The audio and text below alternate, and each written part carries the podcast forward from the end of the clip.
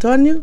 Uh, o António Mateus é jornalista desde 1983, é autor de seis livros, uh, dois deles dedicados a Nelson Mandela. Teve em vários cenários de guerra, na Ucrânia, em Angola e na zona dos Grandes Lagos. Uh, é jornalista desde 1983, portanto, isto é um currículo bastante extenso e intenso. Tem uma formação especializada em jornalismo de zonas de, de conflito e para esta rúbrica, que é Nós e Eles, em que nós somos os pais, eles são os filhos, nesta questão da violência, vinha-lhe perguntar sobre a, banalização das notícias e das imagens de guerra que todos os dias nos entram em casa. E que nós, pais, temos aquela tendência uh, de proteger os nossos filhos a essas imagens.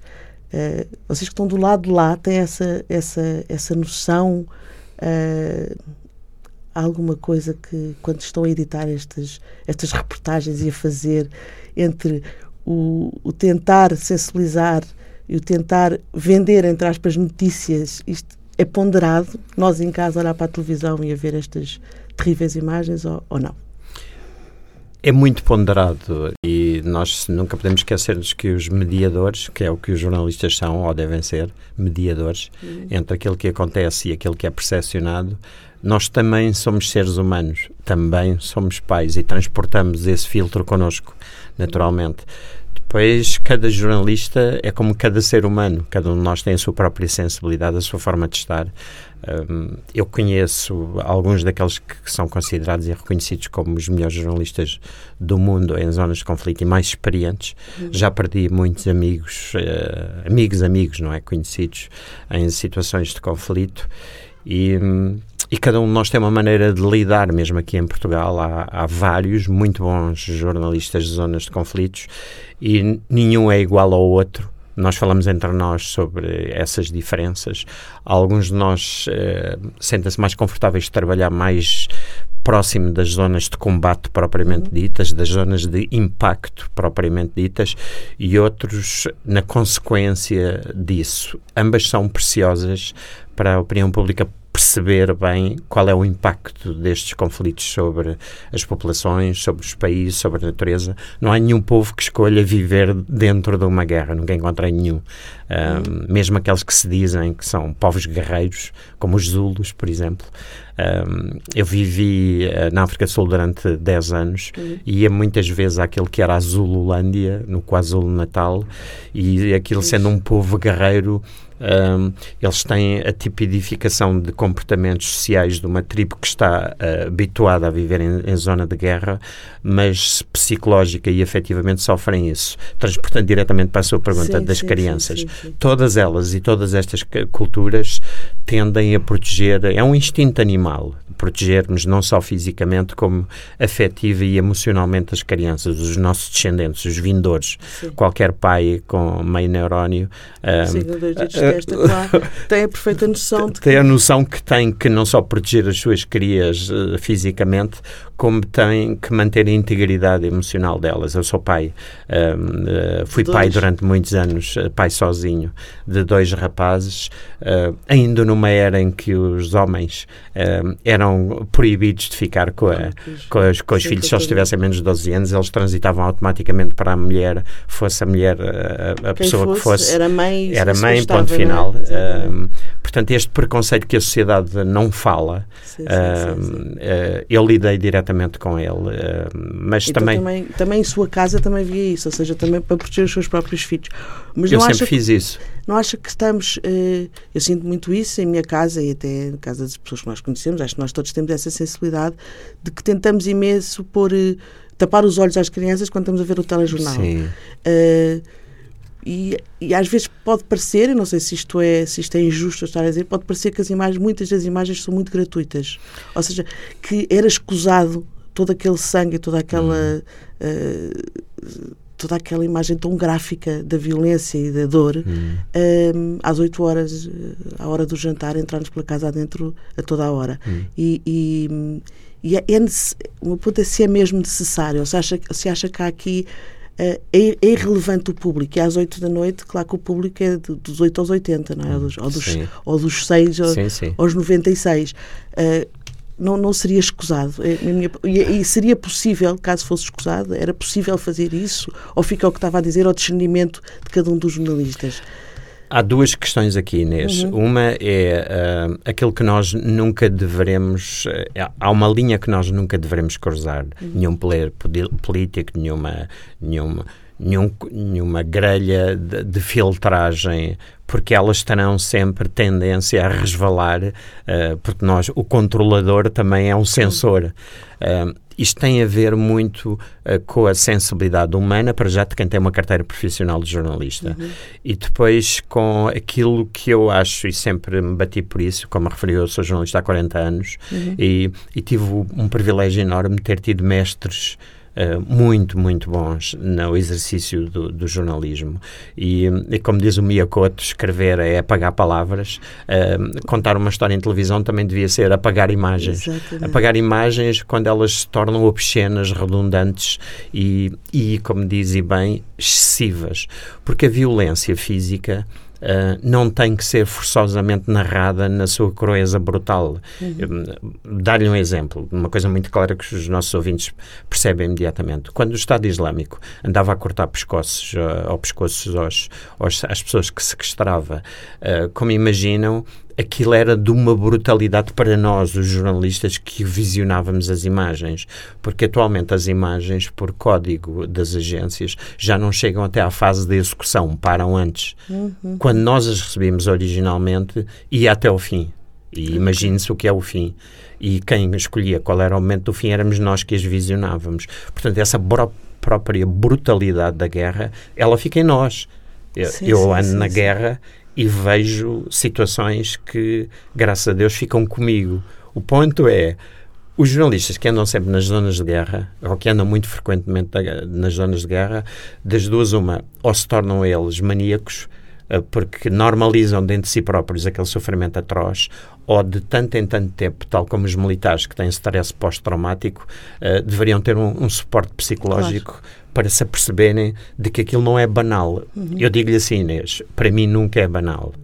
E eu prefiro dar sempre menos do que o óbvio, uh, sim, sim. porque a própria violência é, perce é, percepcionada. é Eu não quero que os meus filhos vejam aquilo que acontece tal como eu vejo, porque eu sei como aquilo me magoa como ser humano. E não tem, e acaba por não ter. Eh, oh, não melhora a informação nesse aspecto, não enriquece não, a informação. Torna-se obsceno. Torna-se obsceno, uh, exatamente. É um pouco como, noutra forma, é como ver uma pessoa completamente nua Sim, ou, ou, imaginar como sim, será ela nua. Há uma parte de sensualidade que nós imaginamos este percurso, desculpa o paralelo, mas, mas é um paralelo entre amor, sedução e, e violência. E eles todos se cruzam na mesma, na mesma área, uh, que é isso que nós devemos ter. É um filtro humano. Uhum. É um filtro humanizante. Uhum. E eu acho que os jornalistas uh, estão a perder muito por causa da necessidade de comercializar os média, estão a perder muito aquilo que para mim é o pilar da minha existência, que é a minha responsabilidade social que é eu ter uma responsabilidade de coeducar uhum. as pessoas que me ouvem, por partilha de informação. Eu não quero fazer a sua cabeça, Inês. Eu tenho que lhe dar assim. Sim, dá-me os instrumentos, dá-me informação para eu depois fazer, fazer a minha, a minha, reflexão. O que eu sinto imenso é que, de facto, os miúdos. As pessoas em geral, não sei, os mais velhos, mas eu acho que as crianças que estão a crescer agora nesta. há poucos anos para cá, estão de facto a banalizar. Há uma banalização. Impressionam-se pouco Hum.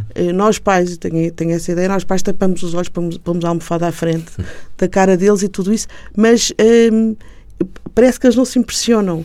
E eu não sei se tem a ver também com isso, que é, por um lado, esta questão da informação e da, e da violência que existe com estas guerras. Eu, então, eu acho que a Ucrânia deu um salto enorme, ou foi um.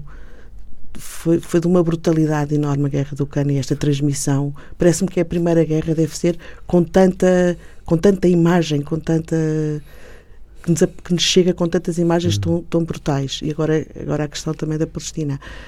Um, mas, por outro lado, há o paradoxo que os miúdos veem coisas, tanto nos telemóveis como na, na ficção que eles veem, nos filmes que eles veem, que são até mais violentos, muitas vezes, uhum. e, este, e esta diferença entre o que é realidade e ficção, eles parece-me que já não conseguem fazê-la porque não são pouco sensíveis. Parece-me que os miúdos estão pouco sensíveis à, à conta de tanto programa de, de, de, ficção que lhes chega tão violentos.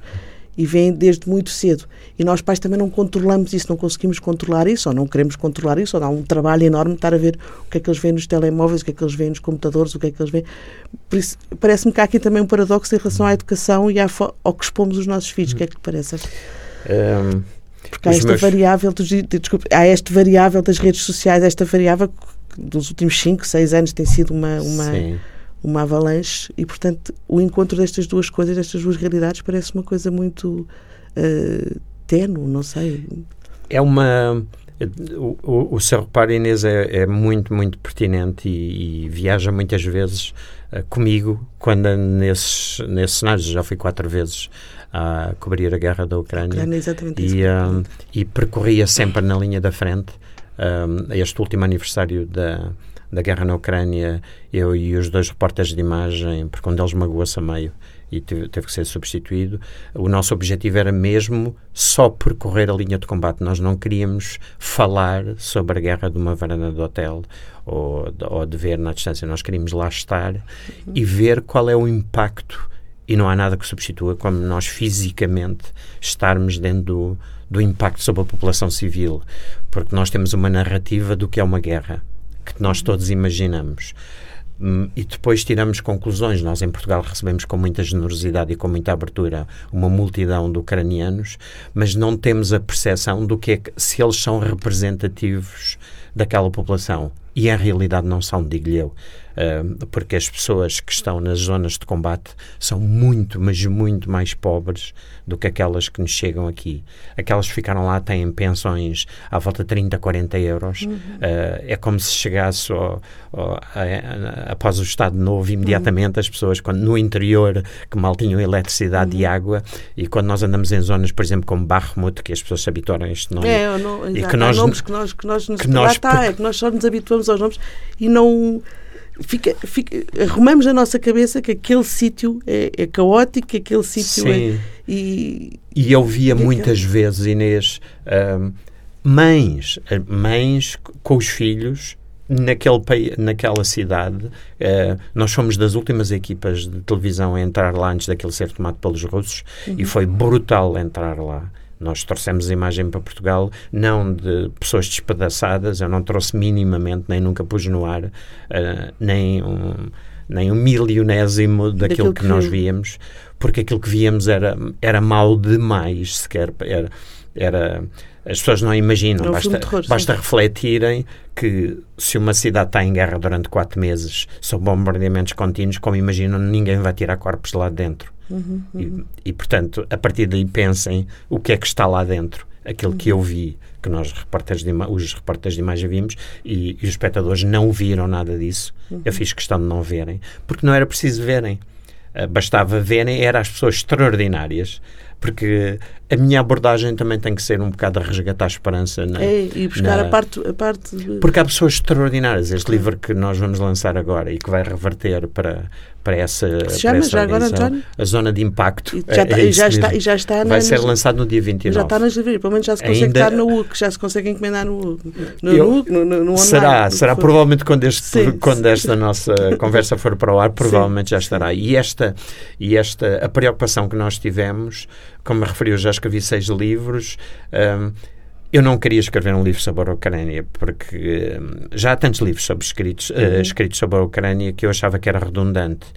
Depois comecei a pensar que o nosso percurso nessas zonas, tal como nós sermos pais, uhum. ou, ou, sermos amigos, uhum. ou sermos preocupados com a sociedade à nossa volta, tem também uma coisa de retorno, que é o que eu faço com os meus filhos. Os meus filhos, os, eu tenho dois enteados e dois filhos. Os quatro acabam por ser filhos, no meu coração. Claro, claro. Mas os meus filhos mais velhos, aquilo que é Inês, voltando para a pergunta que fez original, os meus filhos, apesar de todos os cuidados que eu tive como pai, surpreendiam-me pela a quantidade de informação que tinham que eu não lhes passava, que é a, a violência e o sexo os, a juventude hoje em dia tem acesso a tudo através dos média e os pais, se tiverem a ilusão controlam alguma coisa, estão no campeonato errado. Estão no campeonato uh, errado. Porque muitas vezes eu era surpreendido por perguntas dos meus filhos que eu ficava de boca aberta como é que eles chegavam. Eles foram todos parental guidance, aqueles uhum. mecanismos tecnológicos sim, sim, de. Sim. Mas não, mas não, eles foram. Eles tudo. foram tudo e mais alguma coisa. Tudo, tudo, e eles têm jogos e que são de uma brutalidade. Que nós compramos, que nós pais compramos. E mesmo quando não compramos, eles vão lá. Eles vão lá. Uh, os meus filhos Se não vão à casa jogos, do amigo e o amigo tem. E, eles... e, os amigos deles não vêm à nossa casa. Exatamente. Eles queixavam-se, papá, os nossos é... jogos são uma chatice, parece a Branca de Neve e os Sete Anões. E, e, os nossos amigos é. todos têm jogos espetaculares claro. e ninguém quer vir para a nossa casa, papá, por favor. Eu, eu era quase, eu a Cruella, versão masculina, porque não deixava os meus filhos ter a, a Cruella com, com uma metralhadora. e, e para a Inês perceber como é que é a dissociação, eu já tenho 63 anos e e o que aconteceu foi eu não deixava as pessoas dar prendas aos meus filhos de armas. Aos sim, rapazes sim, sim. é muito comum chegar lá e dar-lhe no Natal uma pistola, uma, uma espingarda. E eu era quase um, um radical uh, pai uh, calvinista. calvinista. Dizia: não, não, não, desculpa, eu não quero que os meus filhos tenham armas porque eu vejo guerras reais e não quero que eles associem as armas a uma brincadeira. As armas são uma fonte de sofrimento humano. Eu pratiquei isto, Inês. E, e tive algum sucesso. Nenhum, porque eles continuavam depois e pela porta do claro. cavalo uh, chegar a estes mesmos jogos. Sim. Qual era a única maneira, e que eu continuo a defender, para Sim. além dos média deverem ter esta noção muito clara, é que os, não aconteça aquilo que eu vejo todos os dias à minha volta. Eu, quando vejo da guerra, e as pessoas perguntam muitas vezes, António, qual é, quando chegas a Portugal e vês, e vês guerra, o que é que toca? E eu a dizer, há duas coisas que me chocam. Primeiro, primeiro tanta gente cheia de certezas e eu venho cheio de dúvidas. E eles têm um monte de certezas sobre, sobre, uma coisa que nunca viram. Sobre os maus e os bons e sobre, sobre a maldade. E a segunda é ver tantos pais em cafés e restaurantes com os filhos a serem tocados por telemóveis sim, em vez sim. de desligarem os telemóveis e falarem, partilharem. Conversar. Eu, os meus filhos falam muito sobre comigo, sobre isto. Uhum, uhum. E depois eu passo-lhes a informação. António, está a dizer que com, com, os anos todos que tem desta profissão e com tudo o que viveu, que estava 10 livros, uh, quais é as diferenças que acha de, dos, dos, últimos. a evolução que tudo isto teve, esta, esta exposição à violência e esta educação que é feita no meio de tanta violência? Eu, eu acho que o que mudou foi uh, os pais delegam nas novas tecnologias a sua função pedagógica. Uhum. É, eu eduquei os meus filhos a serem os perfeitos feministas sem lhes meter valores ditos Sim. feministas. Sim. Eu eduquei-os a respeitar e ter um sentido de respeito enorme pelos outros por uma coisa muito simples que é uma coisa que eu encontrei no senhor Nelson Mandela, que é mais importante do que a vida é a dignidade. Não adianta estar vivo se eu não tenho dignidade. E a dignidade do outro tem que ser defendida por mim. Este é um valor base, pilar para mim na minha existência. Exato. António, obrigadíssimo. Acho que já ficou aqui pelo menos alguma coisa. Eu acho que isto é um princípio de conversa para várias. Obrigadíssima por, por estar connosco e obrigada por tudo. E pela sua experiência e boa sorte para o livro e para, e para a continuação da sua carreira. Muito obrigada. Obrigado.